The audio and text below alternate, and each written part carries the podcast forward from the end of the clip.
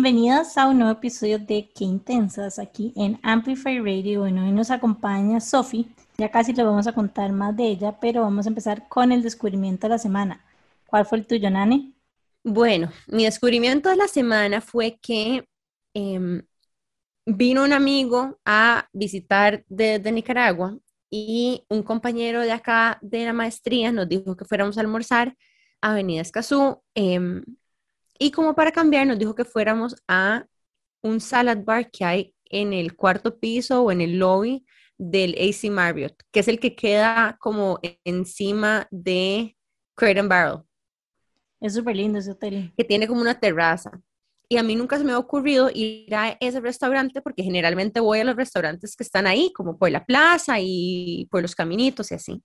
Pues bueno, hemos subido y me pareció un super, una súper alternativa porque tienen una barra de ensaladas súper grande que te puedes complementar como con entradas calientes em, y después si quieres puedes agregarle como una proteína, entonces como una pechuga de pollo, quieres ponerle carne o algo así. Pero el salad bar solo Em, es como puedes visitarlo las veces que quieras, incluye un café, incluye un postre, cuesta 6.600 colones, incluye bebida también. Y me parece una buena alternativa como para tener reuniones ejecutivas incluso o almuerzos ejecutivos, es súper rápido porque no tenés que esperar a que te atiendan, sino que ahí mismo agarras el plato y te servís. Entonces me pareció además una opción súper express y rapidísima que se los quería recomendar porque lo probé y me encantó, de verdad, estaba súper lleno de opciones, todo tipo de, de verdes, arúgula, lechuga, kale, em, tenía también una sopita y como una bebida natural. Entonces, no sé, salí súper contenta. Me pareció una forma súper rápida de, de almorzar así. Si usted en vez de ir a un food court, quieres alguna alternativa un poquito más saludable, me pareció chivísima. Y el precio me parece que está épico. Está bien. Siempre es súper bueno en realidad. Entonces, a 6 mil literalmente lo que terminas pagando a veces en cualquier restaurante de comida rápida. En Subway, literal. Sí, sí, sí, sí. Y aparte como que las opciones aquí en Escazú siento yo que a veces son como muy caras, uno termina pagando hasta 7 mil, 8 mil colones por un almuerzo a veces, entonces me pareció una excelente alternativa, así como para ir a un lugar bonito de almuerzo, ¿me entiendes? No es como para ir todos los días, pero definitivamente una buena opción para, para cambiar de marcha y tiene una vista súper bonita, así Em, entonces, bueno, ese es mi descubrimiento. Sofi, ¿cuál es el tuyo? Em, el mío es, bueno, justo hoy eh, fui a retocarme las cejas, que si bien es cierto, es algo que he venido haciendo hace varios tiempo, pero mi descubrimiento fue como relacionado con el emprendimiento de esta chica, Verónica, que se llama Mr. and Mrs. Bros. Y mm, cómo ella trabaja como en la, con, la figura o la forma natural de las cejas eh, y cómo la paciencia se vuelve un resultado bastante acertado. Eh, me gusta porque se ha puesto como mucho de moda el microblending, que es como el tatuadito en las cejas y, bueno, ella como que se ha quedado apegada a su filosofía de eh, como de resaltar esta belleza que realmente a veces queremos perfeccionar demasiado y, cada una pues lo tiene peculiar. Y eh, creo que va súper bonito y, se relaciona mucho con un término, con una filosofía, creería que es, eh, que es el wabi sabi, que es como ver la belleza en la imperfección, ¿verdad? Y, y bueno, pues todo esto como de, de, tener la paciencia, de ver, de ver cómo algo puede eventualmente llegar a un fruto que, que, es bonito, ¿verdad? A pesar de que es algo meramente estético, creo que trasciende como en la vida, porque justo fue como un llamado que tuve la semana pasada, que me estuve viendo las cejas y de, mira, ya casi me toca arreglarme las cejas y están bastante bien, ¿verdad? Entonces me gusta mucho y creo que es una muy buena recomendación. Entrar al lugar es divino, o sea, como que está en sabana, haces un cambio de ambiente en un 2x3 eh, huele delicioso, o eres súper amable, o sea, es, es, es, es, como todo un mood cuando uno entra y, lo siente, se siente todo el cariño y todo el amor y, y la decoración del lugar es divino, entonces súper recomendado. Me encanta, en realidad yo también tengo como un año de estar haciéndome cositas en las cejas y en general, como poniéndome pestañas, es como un nuevo mundo para mí. Y, y también me identifico con eso, me, me, parece muy chiva. De hecho, hoy mi descubrimiento también va a ser ese wabi sabi, me encanta el concepto, porque yo también necesito que lo que sea que a mí me hagan, casi que ni se note. Y entonces a veces voy a lugares que más bien me quieren hacer cosas que se vean como muy estructuradas y termino yo como ahí echándome un pulso con la gente, como, no, no, menos, menos. Entonces, ¿verdad? Me, me parece muy chiva que esta chica que vos estás contándonos, em, más bien tenga como que esa nota y, ese, y esa inclinación porque me parece demasiado importante sentirse escuchado cuando uno se hace procedimientos de este tipo.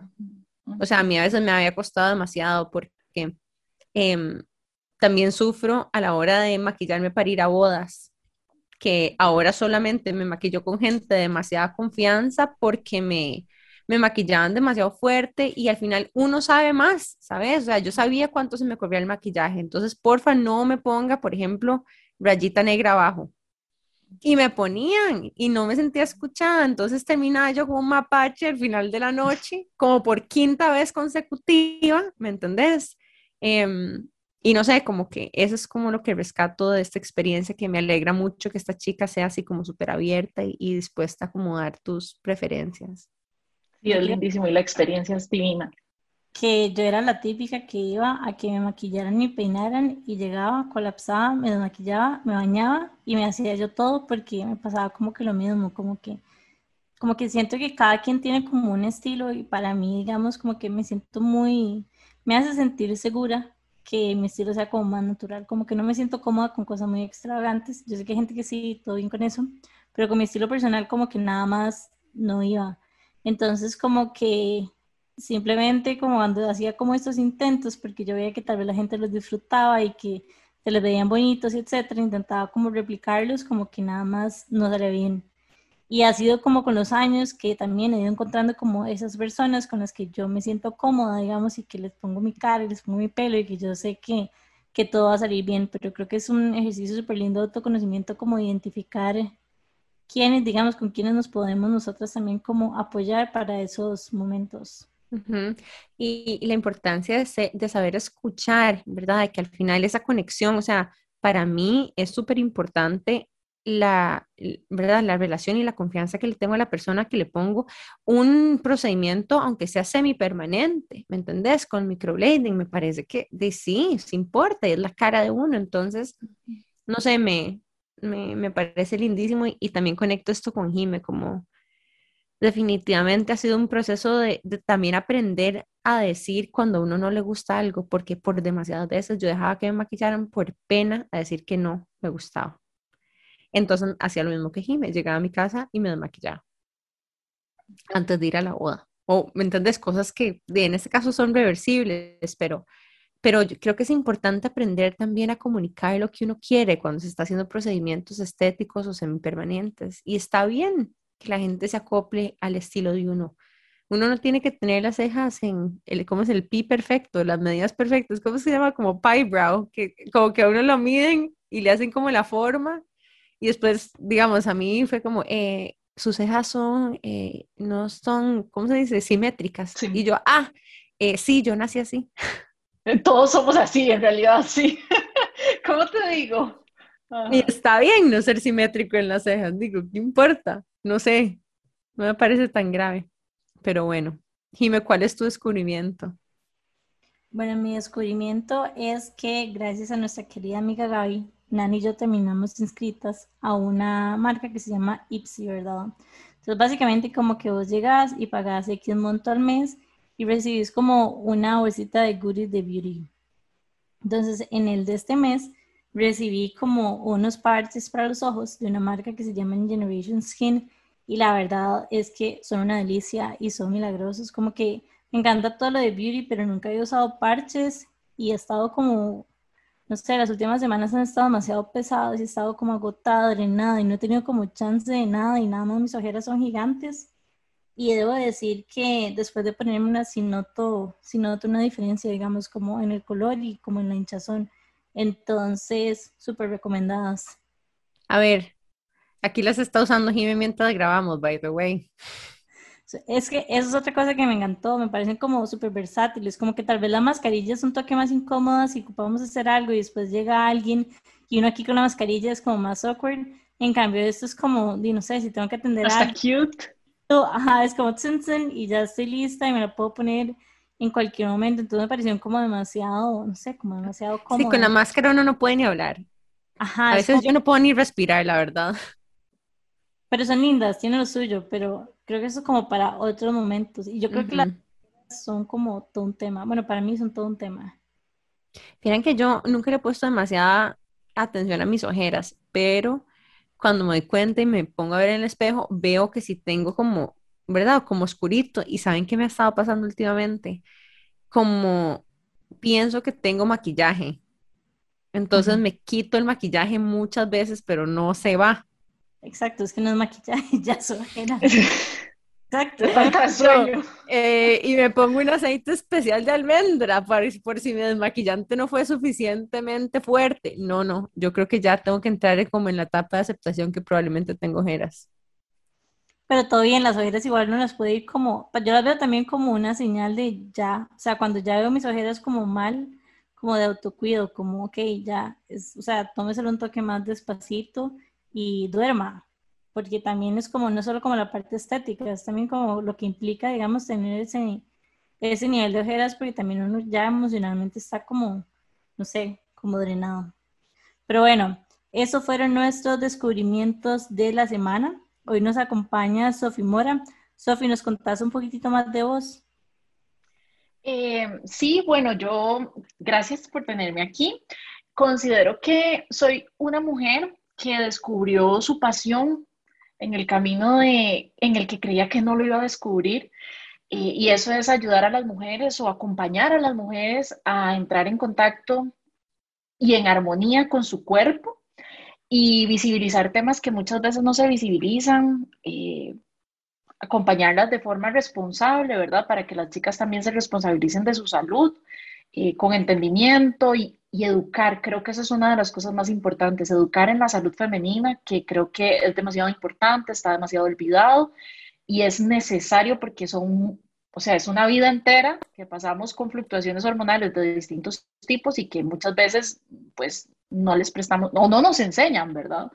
Y bueno, creo que desde ahí es, es, desde donde practico la medicina eh, para acompañar a mujeres a entrar en contacto con su cuerpo. Me encanta que también tenés lo que, no sé, lo que yo siento que a mí también me pasó, que fue empezar en un campo como muy estricto, donde la mayoría de gente sigue como un camino ya predeterminado y de repente a medio camino o después de alguna etapa te das cuenta de que hay una forma todavía más auténtica que tal vez no tenías planeado aplicar esa, digamos, esa, esa primer carrera que hiciste y, y como que hay alternativas que se pueden ajustar a lo que nosotras queremos, a personalidades distintas, a tal vez, ¿verdad? Personas que no quieren ir al quirófano, pero que sienten también una vocación fuerte por el mundo de la salud. Y, me encanta visibilizar tu ejemplo como una carrera que se siente ciertamente muy auténtica para vos y que, y que no es forzada a seguir como el camino digamos, esperado o no sé, como, ¿verdad? Que tenés que hacer medicina general, después una especialidad, después la residencia, ¿verdad? Eh, que a veces se siente muy abrumador, en especial cuando no estás lista para, para tal vez entrar en un tema como más de tratamiento, incluso, no sé, hospitalario. Sí, creo que definitivamente em, el tema de, como de, a ver, fue todo un proceso de autoconocimiento ¿verdad? El decir, ok, este no es el, camino que me han dicho por cinco, o cinco años más o menos de carrera, ¿verdad? No es aquí y bueno, ahí es como un proceso de terapia desde muchos aspectos para poder encontrar cómo le voy a dar forma a todo esto que estoy sintiendo y que quiero explorar, ¿verdad? Y cómo quiero exponer mi profesión. Me encanta lo que están diciendo porque siento como que agrega mucho valor, como que inclusive me recuerda un poco como el episodio que hicimos con Lucía, que, que ella decía como que lo que, digamos, lo que hacían sus compañeros en consulta, como que ella tal vez como que sentía que podía ser como un poco juzgada por decidir tomar como sus conocimientos en psiquiatría, digamos, y llevarlos a las redes sociales, o sea, era como como estaba haciendo lo que no estaban haciendo el resto de sus compañeros, pero al final de cuentas como que siento que ustedes también, o sea, estas personas que son diferentes a su gremio, por decirlo de alguna manera, también aportan demasiado valor porque son las, las que comunican. O sea, como que muchísimas veces se siente como, no una pared, pero como que se siente un poco lejano, pero ustedes llegan como a decir, como no, soy que no es tan lejano, te lo voy a explicar. Entonces, como a traducir de esa barrera técnica que existe a veces entre profesionales y pacientes. Total.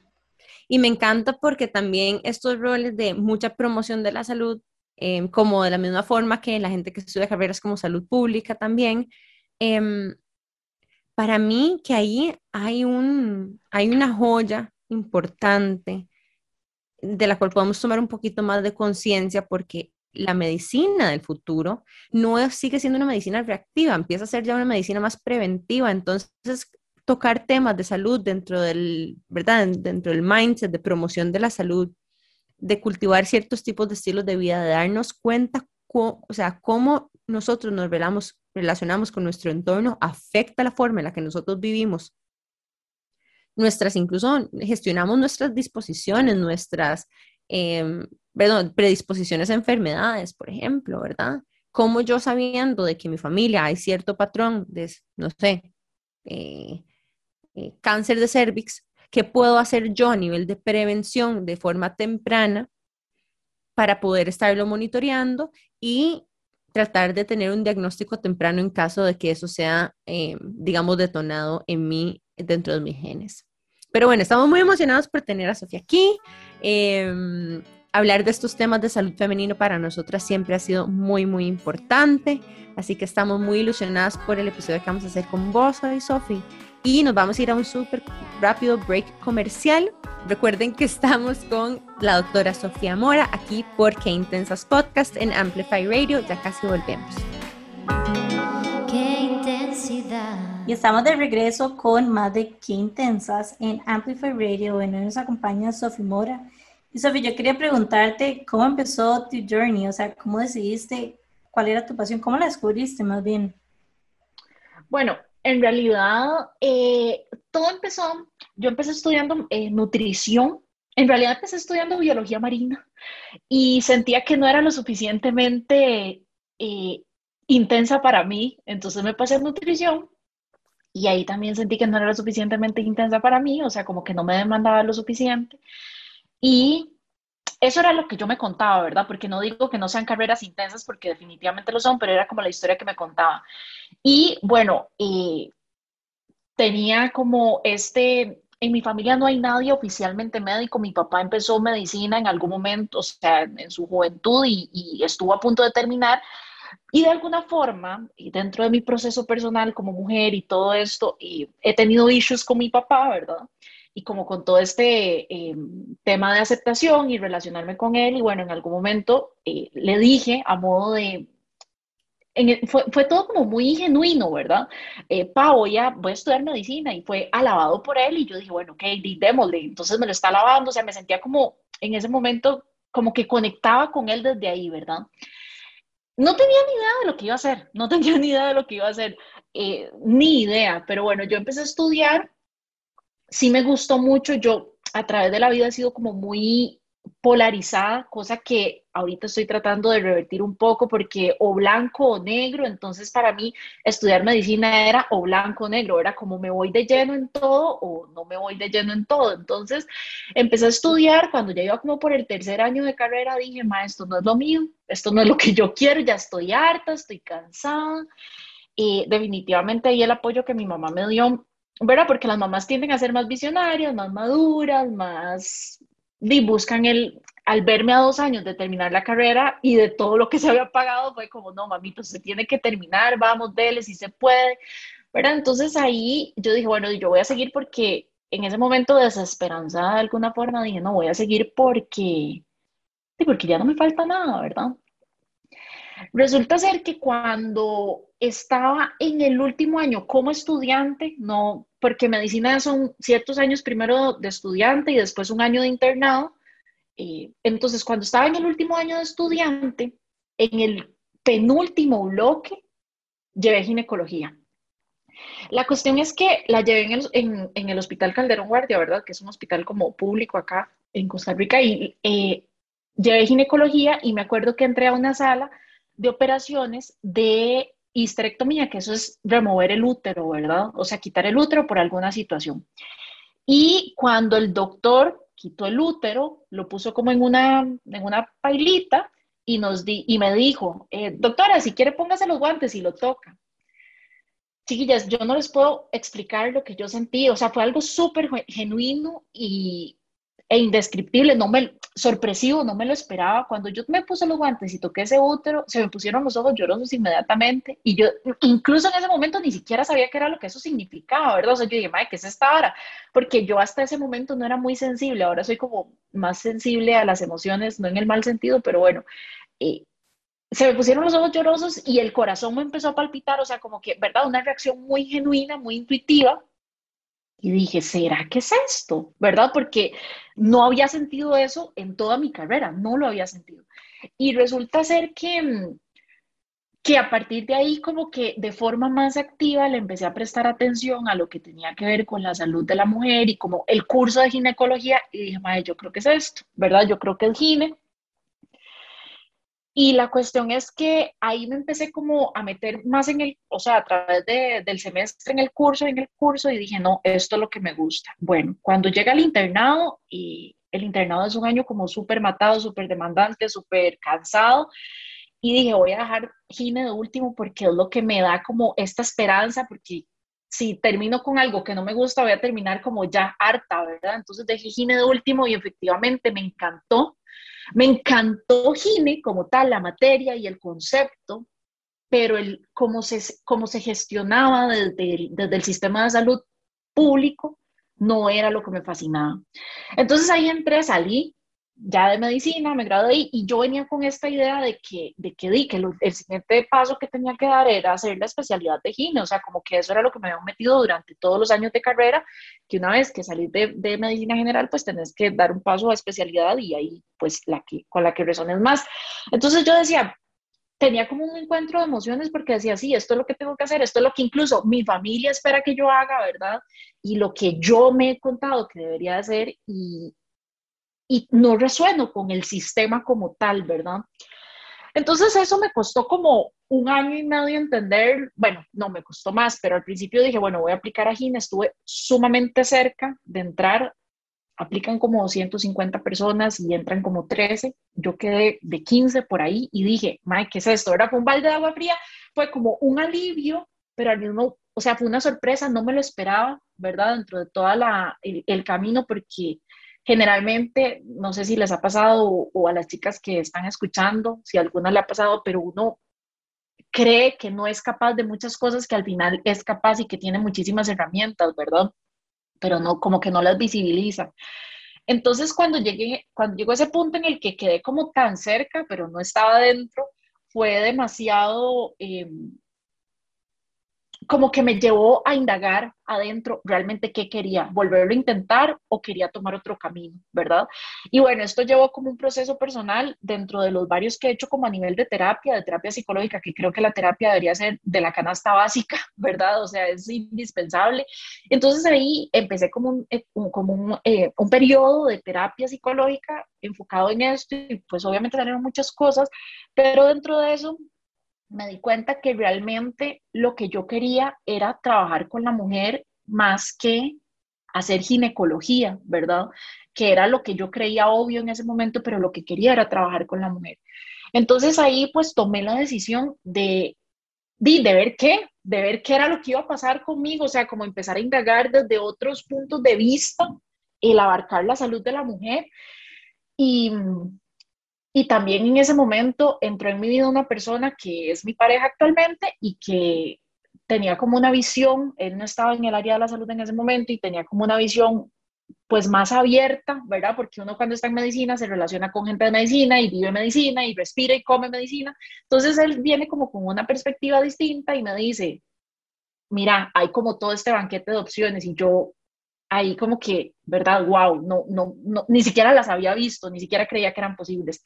Entonces, eh, ahí empiezo a indagar y esto se junta con un proceso personal mío en el cual yo empiezo a visibilizar mi sangre menstrual, o sea, como que empiezo a entrar en contacto con mi sangre menstrual y, y, y me empiezo a cuestionar como desde dónde viene esta sangre menstrual, ¿verdad? O esta sangre que estoy teniendo mes a mes y, esto fue como eso, algo muy personal en, el que, en, el, en un tiempo en el que también yo quería como conectar más conmigo misma porque había pasado por mucha demanda externa sin haber entrado en contacto conmigo misma por mucho tiempo.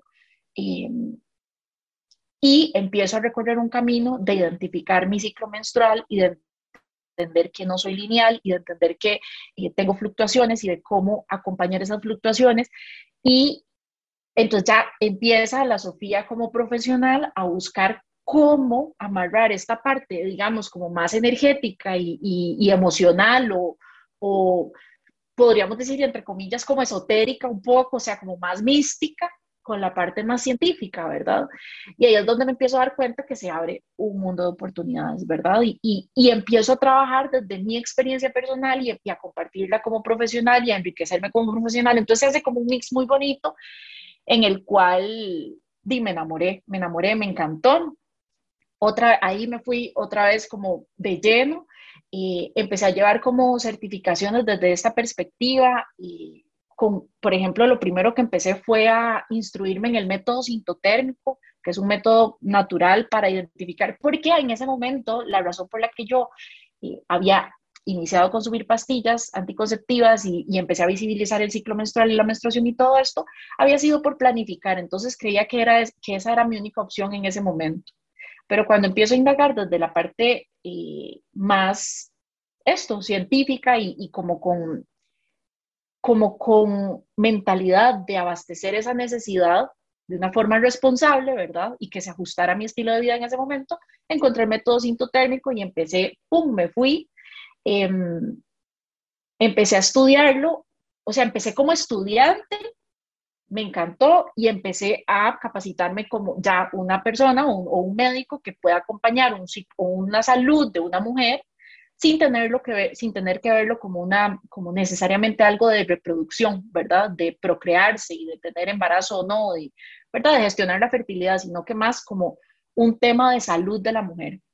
Y entonces, eh, ahí es donde me empiezo como a encharcar, o sea, como a generar expansión en el conocimiento y, y, me empiezo a dar cuenta que esta salud del ciclo menstrual tiene mucho que ver con la salud digestiva y con la salud del sueño entonces ahí hago un match en donde digo, ok, no podemos hablar de salud del ciclo menstrual si no hemos hablado de salud del sueño y salud digestiva.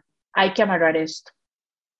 Me encanta esta transversalidad de lo que estás hablando, porque a mí específicamente todo el tema de salud del sueño siempre me ha interesado un montón.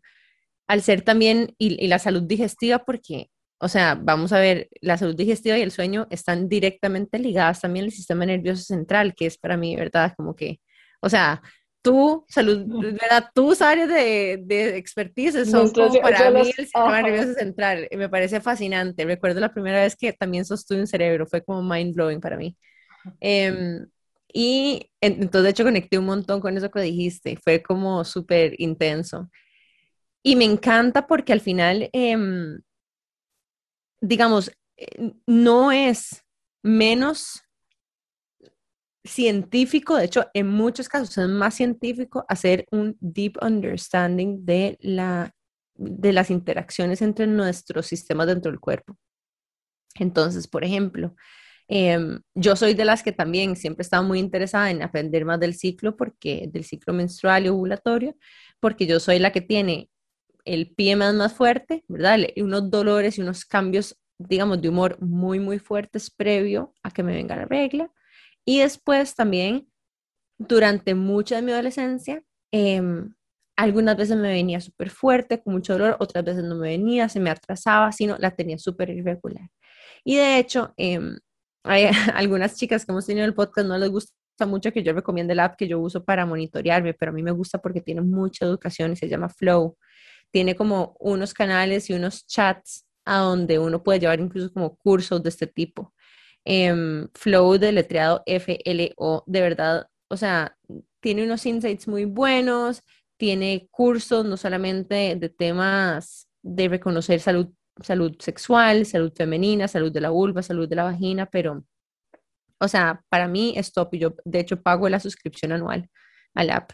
Em, pero contame un poquito más, tal vez, ¿a dónde es que ves la correlación más importante, por ejemplo, entre el sueño y el ciclo ovulatorio menstrual? Em, bueno, definitivamente somos, es, y es aquí vos cátedra, ¿verdad? Somos más activos neurológicamente hablando, a nivel del sistema nervioso central y producción, por ejemplo, hormonal durante el sueño que mientras estamos despiertos. Básicamente cuando estamos despiertos estamos como, eh, por decirlo de alguna forma, sobreviviendo, haciendo digestión, llevando energía a los músculos, eh, tomando decisiones, pero realmente eh, a nivel hormonal, cuando estamos durmiendo, hay muchísimo, o sea, hay cuando la melatonina se desata durante el sueño, es como la, la, directora de la orquesta, ¿verdad? Y es eventualmente cuando la, eh, el metabolismo hormonal toma como más cabida. Entonces, definitivamente, o sea, la salud del sueño, además de eso, porque existen ciclos, ¿verdad? Bueno, el ciclo circadiano, que es como el ciclo día y noche, para hacerlo como muchísimo más básico o más sencillo eh, de cómo se ha escuchado, pero por como el reloj interno. El, el ritmo circadiano se conoce como el reloj interno que tu cuerpo sabe, digamos que cuando es de noche también ya es hora de dormir y, cuando sale el sol se levanta. Ajá, y el ciclo circa, pero el ciclo circadiano lo interesante es que eh, es a nivel de, eh, o sea, de menos de 24 horas, ¿verdad? Cuando hablamos, porque hay otros relojes internos, por ejemplo, el ciclo infradiano, que va más allá de 24 horas y que, por ejemplo, el ciclo menstrual es un ciclo intradiano. Entonces, en el momento en el que se entran las hormonas es como un una, una danza, ¿verdad? Entonces, en el momento en el que vemos eh, el desencadenamiento de, de, ciertas hormonas a nivel, por ejemplo, esto, la melatonina, a nivel del sueño, se desencadenan también o se sintonizan con las fluctuaciones hormonales del ciclo menstrual, ¿verdad? Eh, otra cosa importante durante el sueño es como el metabolismo a nivel hepático que se da en ese momento y que eventualmente las hormonas, las hormonas sexuales, tomando en cuenta estrógeno y progesterona, que probablemente muchas las han escuchado, ¿verdad? Eh, entran ahí en juego también durante ese momento. Entonces, el sueño es indispensable. O sea, yo soy una friki con el sueño, digamos, es como higiene del sueño a mil, pase lo que pase. ¿Qué recomendás para la gente que quiera practicar una mejor higiene de sueño? ¿Qué te ha servido a vos? Bueno, definitivamente, o sea, establecer una rutina. Y esta rutina se puede ver diferente para cualquiera de nosotras, que eso es como lo lindo, ¿verdad? Entrar en contacto. Ahora que Jim estaba hablando como del skincare, bueno, que las dos estaban hablando, para mí ha sido como un momento demasiado rico porque las luces están relativamente bajas, es un momento en el que se puede poner música, música relajante, em, lavarse la carita, ¿verdad? Como entrar, principalmente creo que es como, a ver, porque uno se puede ir como de ride diseñando una rutina de, de, de, del sueño, pero creo que cosas importantes es como bajar la intensidad de la luz, que no haya una luz blanca, fluorescente, eh, incandescente, y horas antes de dormir. Idealmente, ya ahora casi todas las aplicaciones, los teléfonos y televisores, etcétera, tienen como para bajarle la intensidad, cosa que yo recomiendo tener el tele fuera de la habitación, o sea, porque el tele al final de cuentas, la cama es para dormir o para ese proceso, digamos, decir, ok, voy a empezar a leer ya con una luz más suave, em, dejar electrónicos lo más que se pueda. Lo que recomiendan es como dos o tres horas antes. Lo que pasa es que ahora es un poco complicado y yo digo, bueno, hagamos lo que podemos, por lo menos media hora antes es mejor que dormir con el teléfono en la mano, ¿verdad? O debajo de la almohada. Entonces, buscar como cómo adaptarlo a nuestra realidad y, buscar qué también nos funciona más a nosotras.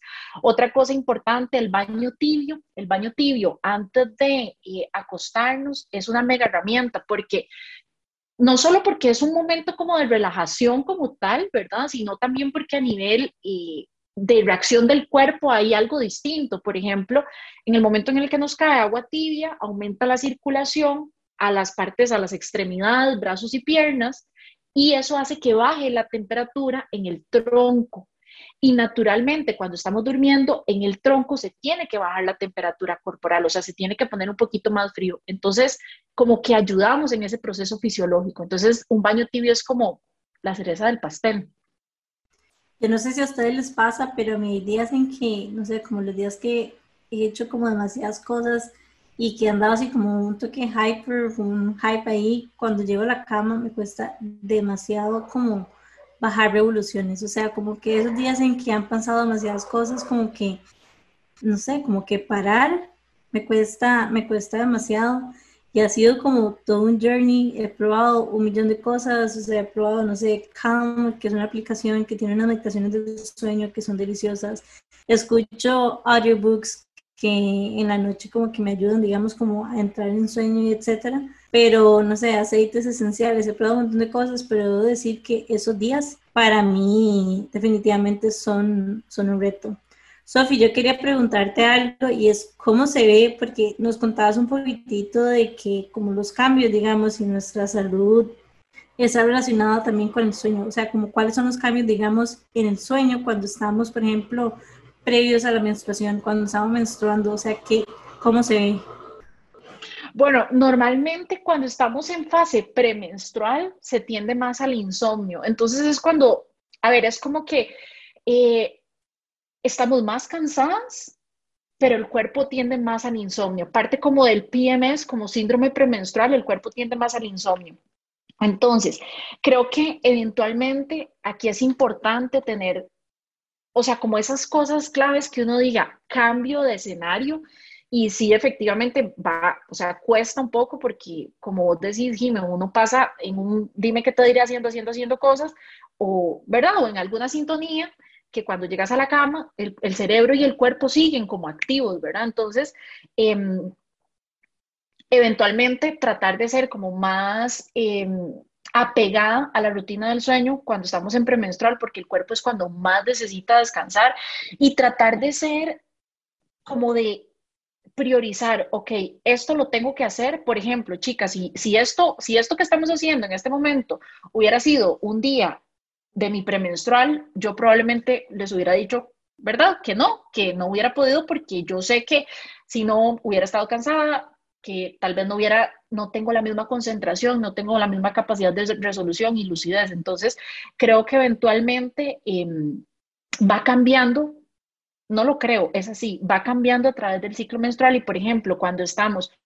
en ese camino después de la menstruación y que empezamos como en un, como en un, en un increciendo de la energía hasta el momento medio del ciclo, que es en la ovulación, es como que la energía está eh, proactiva, más como social, más... Y esto no solo es, o sea, es a nivel también cerebral, se activa con, mediante el aumento de estrógeno, se activa la capacidad del cerebro de interactuar y de resolver, ¿verdad? Entonces, ahí es como que, ok, eh, soy más resiliente, se podría decir, ante lo que pasa en el día y cómo hago esa transición en, la noche. Pero alrededor del karma, entonces, bueno, para entenderlo, el, el Hacia el, hacia el premenstrual, ahí es como, más bien el cuerpo pide más descanso, entonces ser como más apegadas a mi rutina de, de a la rutina del sueño para eventualmente pues poder entrar en contacto, porque si no, es como que el cuerpo te dice, estás más cansada, pero el mismo cuerpo te dice, estás en insomnio, o sea, te doy, hay más, se dificulta la conciliación del sueño. Entonces es donde ocupamos como entrar más en armonía, ¿verdad? Incluso, incluso no solamente para eso, pero también se puede aprovechar de forma positiva, porque durante estas etapas que también sentís que tenés más energía y estás como, ¿verdad? Como decís vos, increciendo, ramping up, esa, esa energía también puña, a mí me, gusta, me gustaría, ¿verdad?, vivir en un mundo donde yo también pueda organizar mis objetivos profesionales alrededor de esto, porque sin duda, durante mi fase premenstrual, yo me he dado cuenta que las decisiones no las tomo con la mayor claridad mental. Entonces yo evito tener, en, en la medida de lo posible, las reuniones importantes esa semana. Las trato de poner después de que me viene la menstruación, porque ahí es donde yo tengo más energía, tengo más creatividad, ¿verdad? Incluso hay arquetipos asociados con diferentes de estas cuatro semanas, como desde un punto de vista más místico que también lo pueden ver en, en algunos de los episodios previos que hemos hecho, pero a mí me encanta esta idea como de realmente escuchar y como bailar con esas hormonas que no es sencillo, en especial cuando queremos ser súper productivas, pero, pero me encanta. De hecho, yo tengo otra pregunta para vos, ahí que lo mencionaste, y es la relación entre la parte como digestiva y la parte, digamos, reproductiva y hormonal, o, ¿verdad? Como, ¿Cómo le llamás vos como que a, ese sistema, el sistema reproductivo al final? Es, es bastante complicado. De hecho, justo eh, pasé hace poquito como por una transición y análisis de esto, porque en el momento, si bien es cierto, médicamente se le llama el sistema reproductor y no todas estamos en sintonía de reproducción, entonces entro ahí como en un poco de, conflicto interno, pero bueno, eh, médicamente se le llama el sistema reproductor o el sistema de salud hormonal de la mujer, pues. Em, totalmente. Y esto aquí creo que es demasiado importante porque si bien es cierto, hemos, o sea, como que lo que se ha hablado mucho desde una perspectiva de un ciclo sin intervención hormonal o sin, sin el consumo o sin el uso de hormonas sintéticas, pero realmente la salud digestiva bueno, todo al final de cuentas, pero creo que aquí es súper atinado como hablarlo. La salud digestiva eh, es, un, es un paso del proceso de desintoxicación, ¿verdad? Entonces, nuestro cuerpo, y no hablamos de detox como detox de dietas o detox de batidos o jugos, no, sino el, detox realmente que el cuerpo hace, ¿verdad? Y eh, en el momento en el que las hormonas, tanto las consumidas por pastillas anticonceptivas, las usadas en anillo vaginal, las que se eh, inyectan, o sea, las hormonas de planificar como las hormonas naturales que nuestro ovario produce, tiene que pasar por dos pasos de metabolización o de metabolismo a nivel del hígado y el tercero es a nivel digestivo. Entonces, el hecho de defecar todos los días, de que no haya que pujar, de que no haya gases, de que no haya abdomen inflamado, de que muchas veces eh, se genera como esta sensación eh, de que la chica o la mujer o la persona quiere ir a defecar y no puedo, que ya fue y se siente que no ha acabado, eso se le llama tenedmo, es un síntoma. No es que ando apurada, es un síntoma, porque lo he escuchado miles de veces en consulta, uy, si a mí me pasa, pero es que es porque voy muy rápido. No es por eso, es porque hay una, una alteración en el medio ambiente digestivo que está mandando una señal, o sea, que está dando un síntoma, o sea, una señal diciendo, hay algo aquí que trabajar. Y entonces, ¿qué pasa? Cuando hay una alteración en el sistema digestivo, no se desintoxica de forma adecuada eh, las hormonas que ya van en, configuración de, excreción, o sea, de salida, y se activa como una, una enzima que es como una proteína a nivel digestivo. Hay muchos tipos de enzimas, pero bueno, esta que estoy diciendo en específico se activa y reabsorbe esas hormonas que iban en codificación de salida. Entonces, al reabsorberse empiezan a dar síntomas, por ejemplo, eh, síndrome premenstrual, que se inflaman las mamas, duele la cabeza, se inflama el abdomen, eh, ¿verdad? Se dan un, otro montón de situaciones. Entonces, em, la parte digestiva es sumamente importante, la microbiota digestiva, que son, es un mundo completamente distinto, es demasiado importante. Ahora, sí puede haber un cambio en el patrón defecatorio a través del ciclo menstrual, que ojo, eventualmente es importante también atenderlo. ¿Por qué? Porque cuando nosotras estamos prontas a menstruar, o sea, lo que llamamos popularmente como fase premenstrual, se tiene que desprender el endometrio, o sea, el tejido que está en el útero, para que salga como menstruación. Y para desprenderse, se activa naturalmente, ya sea esto en mujeres que utilicen métodos hormonales para planificar o no los utilicen, se activa naturalmente una cascada inflamatoria que eleva unas sustancias que se llaman prostaglandinas pues estas prostaglandinas desencadenan y como aumentan los movimientos o, la peristalsis, los movimientos intestinales, y ahí se puede ver un patrón defecatorio, digamos, alterado que tiende como a la diarrea o a aflojar la pancita, como decimos. Entonces, ¿pero qué pasa también con estas prostaglandinas? Que generan dolor. Entonces, muchas veces, eh, tal vez alguna chica me dice, Doc, es que tengo tengo mucha o se me presenta la diarrea muy frecuentemente y, yo le pregunto inmediatamente, por ejemplo, ¿tener dolores menstruales? Y tal vez me dice que sí, entonces yo digo, bueno, aquí hay algo que será a nivel de la cascada inflamatoria principalmente, eh, que tiene que ver con la parte digestiva, pero desde otra perspectiva como de inflamación, no tanto como de microbiota. O sea, se relacionan, pero es como distintas, como distintos puntos de, de abarcarlo, ¿verdad? Demasiadas gracias, Sofi, por todo el conocimiento que, que, estás aprendiendo y me encanta como tener una perspectiva como más científica también de, del ciclo menstrual que la que hemos tenido en el pasado porque siento como que termina de complementar y de amarrar todas las cosas que hemos venido hablando. Yo no sé ustedes, pero para mí la almohadita que se calienta así como la legítima o el agua caliente que se pone en los ovarios, o sea, cambia vidas y es mejor que cualquier pastilla para mí. Pero bueno, nos vamos a ir a un break comercial y ya casi estamos de regreso con más de Sophie Mora aquí en Qué Intensas por Amplify Radio. Qué intensidad. Estamos de regreso con más de Qué Intensas en Amplify Radio y bueno, hoy nos acompaña Sophie Mora y estamos hablando de la salud femenina.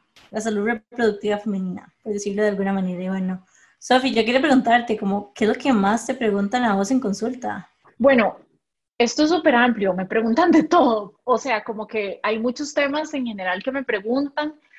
Eh, creo que uno de los más frecuentes y como más desmitificantes es, Doc, tengo que, a ver, como que dos desde esta perspectiva, tengo que utilizar jabón para lavar la, la, vulva, o sea, como que, ¿qué pasa si uso jabón? ¿Usted lo recomienda? ¿Recomienda el jabón o no lo recomienda? Y de la mano va también mucho como, lo que es que yo uso protectores diarios, diariamente, ¿verdad? Y, o sea, ¿qué con esto, verdad? ¿Cómo va esto? ¿Está bien? ¿No está bien? ¿Qué tengo que hacer? Porque tengo secreciones todos los días, por ejemplo. Entonces, eh, creo que, bueno, desde esta hablando un poco como esto que veníamos del ciclo menstrual o de las hormonas sexuales, ¿verdad? Tanto naturales como sintéticas, tanto el estrógeno natural como el estrógeno sintético que vienen en las pastillas anticonceptivas o, métodos de planificación hormonal, em, tienen una acción sobre el cervix, que el cervix es un, como un anillo muscular que conecta la vagina con el útero. Y la vagina, que también es importante como resaltarlo un poco, la vagina es el canal que como el canal que tenemos de entrada hacia el útero. Lo que tenemos por fuera es la vulva, ¿verdad? La vulva es los labios vaginales mayores, los labios vaginales menores, el clítoris, como esta parte externa que tenemos. Entonces, estas hormonas sexuales tienen receptores o tienen acción sobre el cervix produciendo un moco cervical, que ese moco cervical va a cambiar según la concentración de las hormonas que haya en sangre.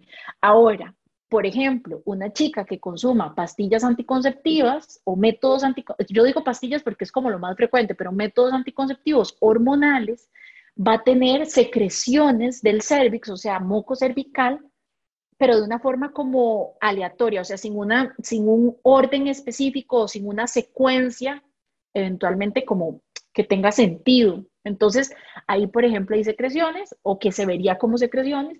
Y en el ciclo menstrual, sin influencia de hormonas sintéticas, hay moco cervical, que ese moco cervical va a cambiar según la concentración de las hormonas. Entonces ahí ya tiene como, ya ahí sí hay un patrón, ¿verdad?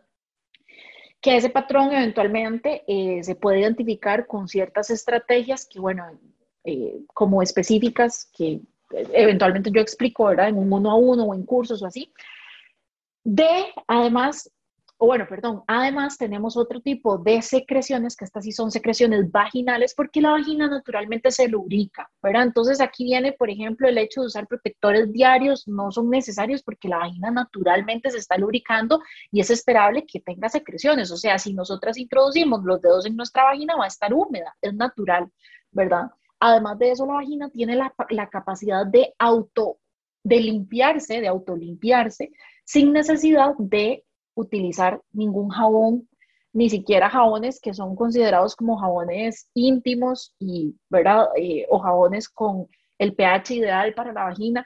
La vagina no necesita esto y mucho menos los jabones que utilizamos como para bañarnos el cuerpo, eh, las demás partes del cuerpo, porque la vagina tiene un pH ácido y ella naturalmente tiene esta capacidad de, de, de, retomar su pH ácido y limpiarse. O sea, también creo que aquí viene mucho desde el tabú de que nos han nos han hecho creer de alguna forma, tal vez no para todas, pero para muchas, como que la vagina es algo sucio, que su olor es algo que no debería de ser aceptado. Y si bien es cierto, no huele a flores, que aquí es donde entra como discernir entre qué es normal y qué no, ¿verdad? No huele a flores o no huele a rosas, pero no significa que huela a pescado. Por ejemplo, el olor a pescado es una de las, de las, de las señales de que hay una infección vaginal. Pero o sea, la vagina huele a vagina, ¿verdad? Y esto no necesita que utilicemos un jaboncito con manzanilla, por ejemplo. O sea, es como aceptar que tiene olor natural y que a mí me costó un montón en el momento en el que yo me di cuenta que usar protectores diarios y usar jabón íntimo no era como lo más fisiológicamente amigable con mi vagina. Y al principio me sentía sin protector, me sentía como, como, como chinga y sin el jabón me sentía sucia, ¿verdad?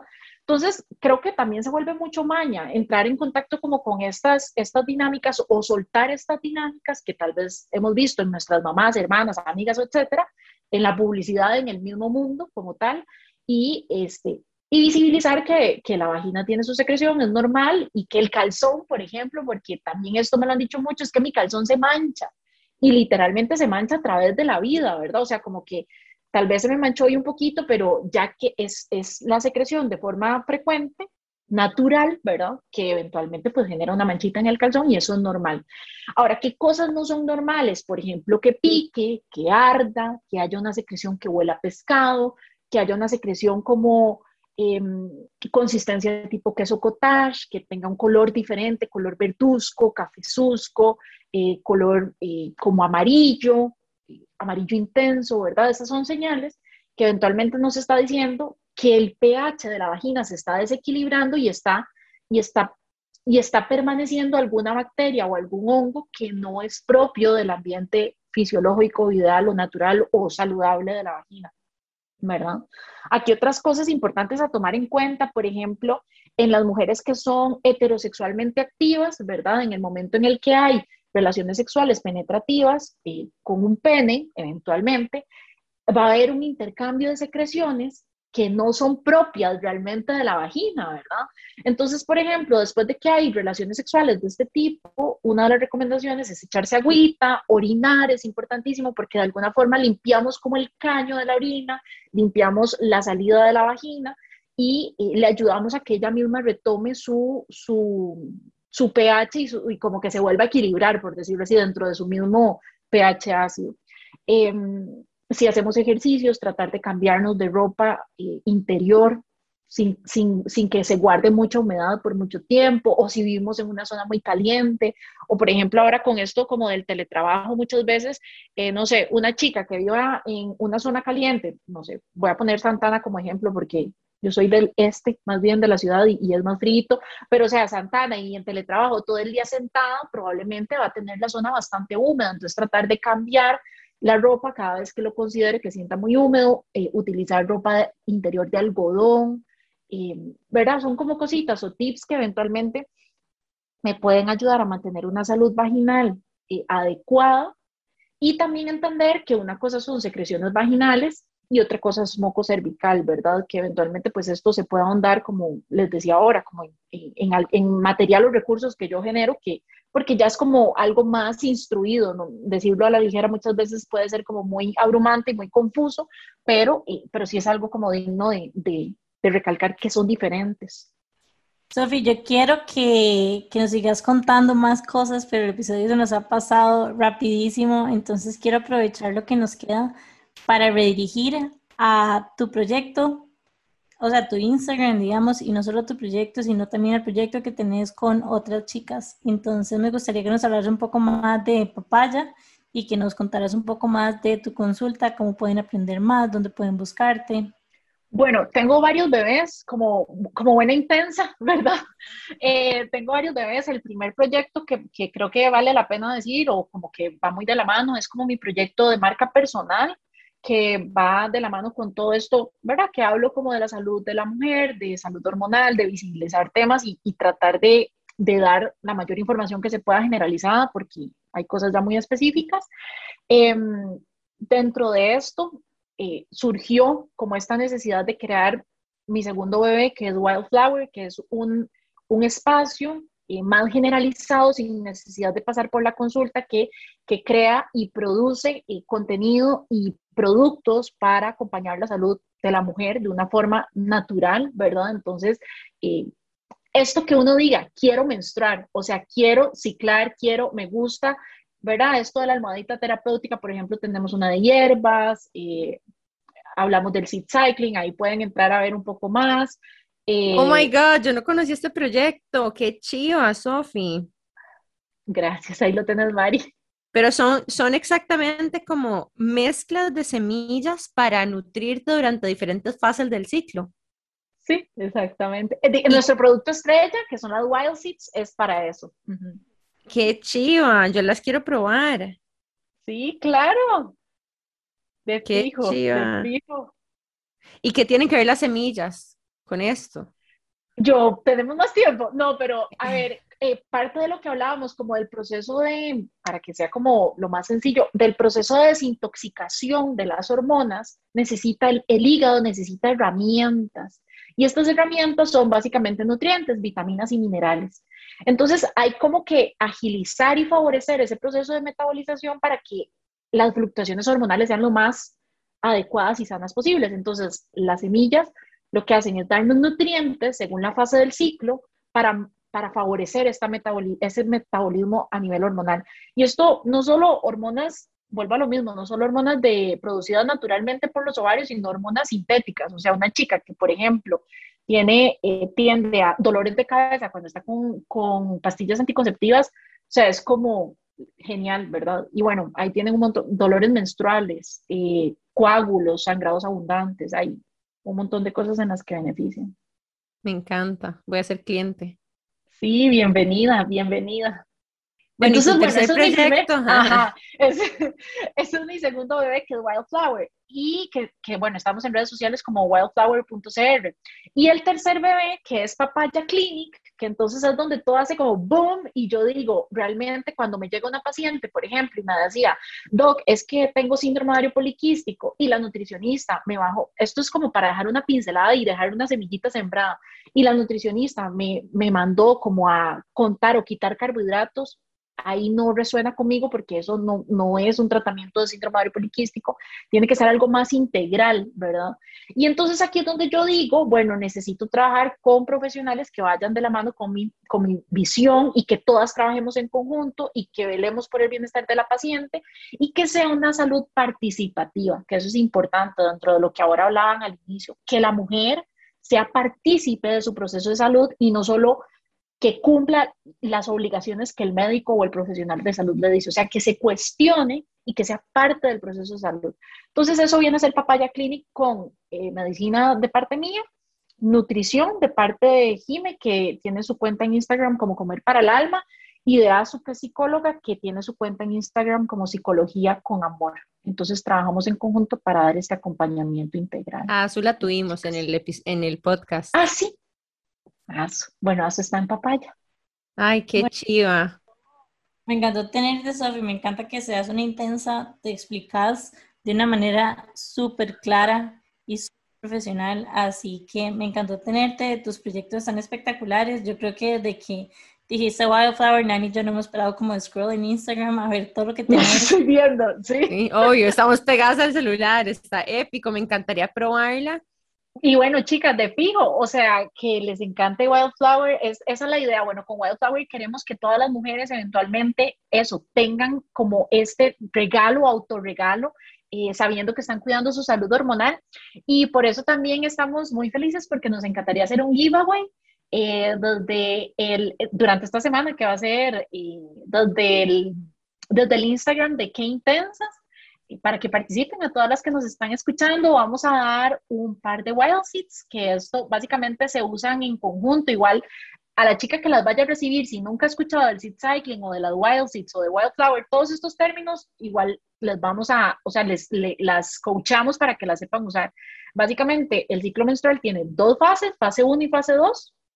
Tienen términos más, más, o sea, médicos, pero para, para hacerlo simplificado, fase 1 y fase 2 y las wild seeds se consumen así, fase 1 y fase 2, una cucharada todos los días según la fase en la que estemos. Entonces, el giveaway básicamente sería el par de wild seeds que les llega a la puerta de su casa. ¡Qué emoción! Estoy demasiado contenta. Espero que a todas les encante. A nosotros realmente, Sofi, nos ha encantado conversar con vos. Qué dicha que, que pudimos conectar de esa forma. Recuerden, las que nos están escuchando, seguirla en sus tres proyectos lindísimos no solamente en su cuenta personal, sino que también en Wild Seeds y en Papaya Clinic. Pronto les vamos a estar compartiendo más las cuentas de ella específicamente para que la puedan seguir inmediatamente. Y bueno, demasiado agradecida, Sofi, con, con este espacio. Les recordamos que que nos pueden seguir a nosotras también en Qué Intensas Podcast en Instagram. Recuerden darle like a y follow a nuestro Spotify o Apple Podcasts. Recuerden también seguir a Amplify Radio en Instagram, que también tiene un montón de programas chivísimas. Y les recordamos un par de otras cosas importantes, así como anuncios al final del episodio. Lo primero es, si les gusta nuestro contenido, compártanos. Eso es súper importante, es una forma gratis para ustedes, pero que nos genera muchísimo valor a nosotras. Número dos es que este fin de semana, el 7 de mayo, tenemos el evento con aromas. De verdad va a estar demasiado, demasiado lindo. Nosotros amamos este tipo de, de eventos porque son como el espacio perfecto para conectar con otras mujeres. Tienen, si quieren ir solas, pueden ir solas, de verdad que es un espacio seguro y les prometemos que la van a pasar muy bien y se van a sentir súper acompañadas. Y bueno, esta experiencia va a ser increíble porque va a ser en un lugar que se llama El Arca y va a haber una experiencia gastronómica de seis tiempos. Vamos a tener también meriendas y aguas aromáticas con aceites esenciales, arte terapia con upcycling de los envases de productos de aromas. Vamos a tener una caminata por las huertas y los jardines de plantas aromáticas y medicinales. Y bueno, no se pueden perder este evento porque también van a tener la oportunidad de hacerse sus propios cosméticos. Entonces va a estar chivísima, la vamos a pasar demasiado bien y la verdad es que para todo lo que incluye es un precisazo, así que si quieren participar, no duden en mandarnos un mensaje a nuestro Instagram en Qué Intensas Podcast y nosotros les compartimos el form. Y número tres, para que no se les olvide, es que también tenemos un montón de cosas lindas que estamos haciendo desde nuestra marca. Tenemos un café de especialidad con cadena, cadena de valor mujer, que significa que empleamos mujeres a lo largo de toda la cadena de valor. Esa acaba de salir y nos acaban de tomar unas fotos divinas también.